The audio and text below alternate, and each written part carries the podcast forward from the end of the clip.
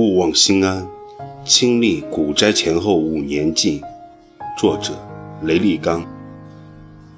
第三章：安息。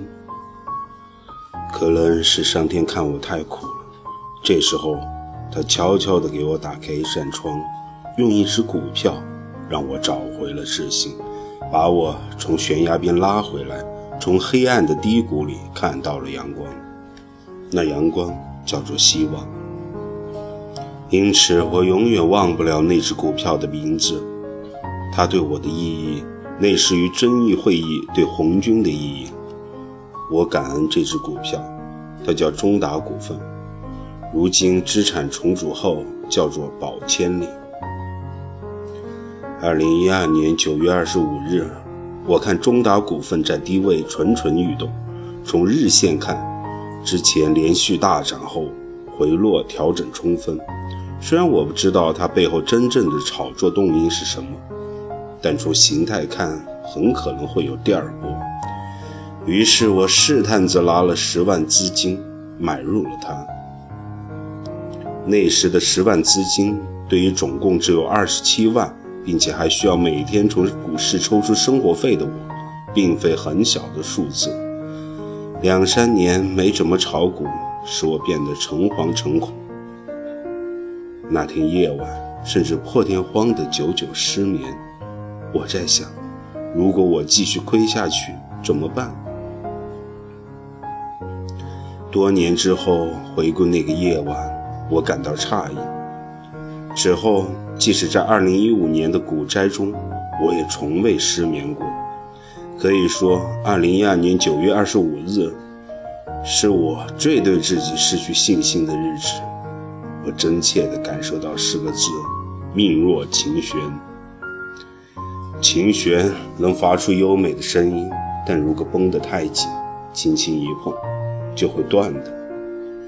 那个夜晚，我在想，我会断掉吗？庆幸的是，上天还是爱我的。从九月二十六日起，中达股份连续三个半涨停。之后折腾了几天，还继续上摸。我卖出时，这十万赚了三万七千。我把七千取出来，前所未有的慷慨地犒劳自己。许多年来，由于痴迷于股票和期货，在丈夫之外，我从来没有多达七千的余钱。如今有了这么多的生活费，让我一下子又有了满满的。安全感，而剩余的三万放在账户里，则更令我开怀，因为我终于恢复到三十万以上了。有了活期存款里这七千元，我知道我不会是一根断掉的琴弦了。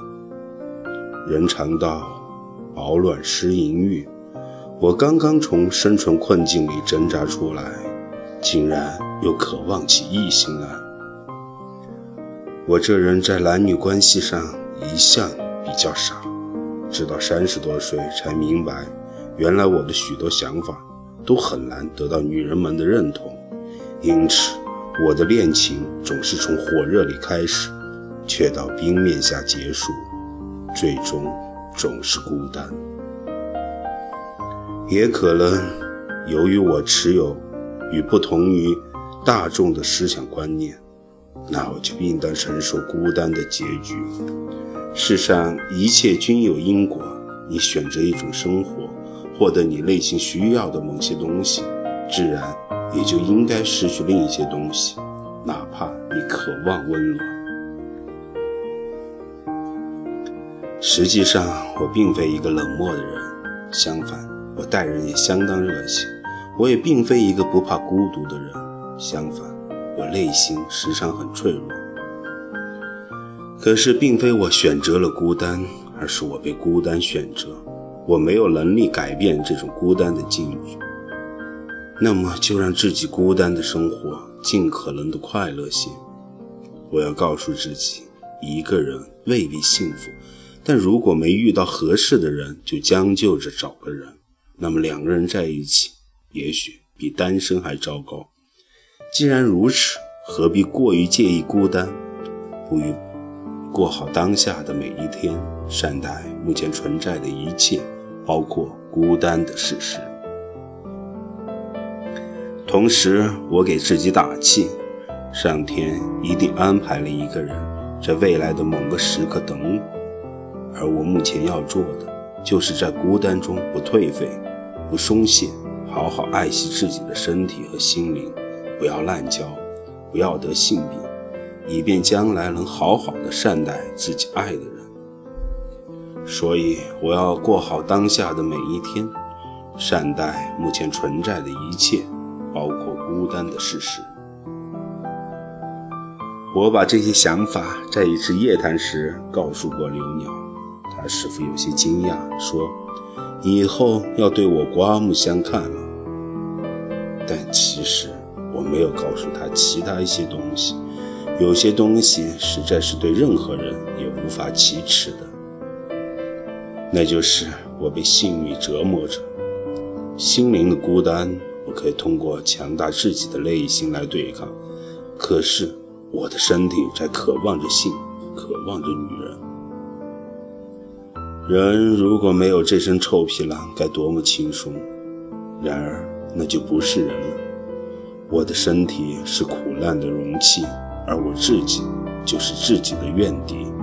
禁欲已经九个多月，我觉得我快要变成强奸犯了。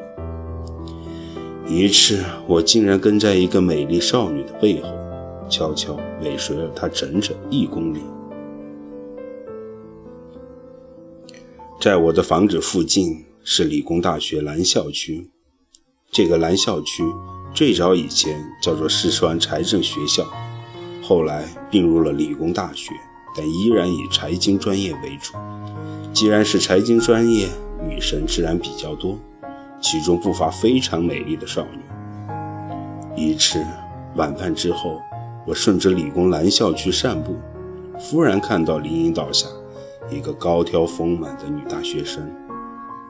她穿得并不暴露，但天生丽质难自弃，性感的身体散发着成熟的芬芳。我不由自主地尾随在她背后，跟着她走了三个街区。直到她消失在一栋高楼里，